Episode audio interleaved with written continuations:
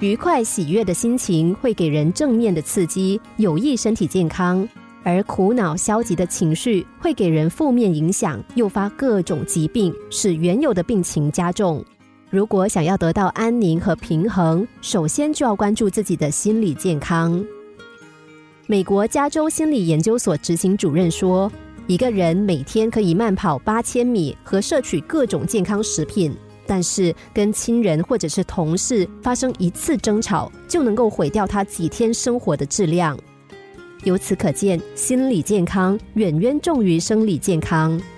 只有保持良好的心理状态，才会不断提高我们的生活质量。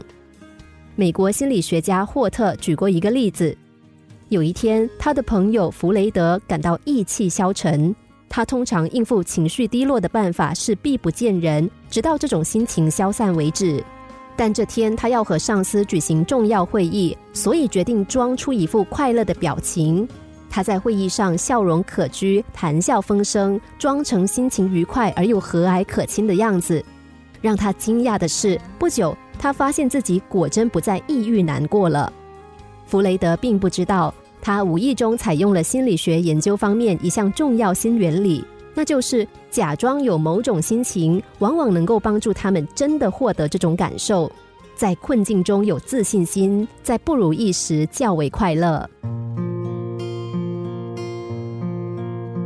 现代医学认为，良好的情绪可以使机体生理机能处于最佳状态，使免疫抗病系统发挥最大的效应，抗拒疾病的袭击。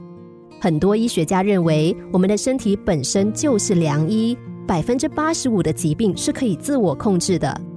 现代医学证明，一个人如果常常在苦闷、忧虑、压抑的心情下紧张工作，或者常常处于紧张的生活，就会降低机体的抵抗力，引起各种疾病，加快人体衰老进程。由此可见，营造一个好心情是非常重要的。心灵小故事。星期一至五下午两点四十分首播，晚上十一点四十分重播。重温 Podcast，上网 U F M 一零零三 t S G。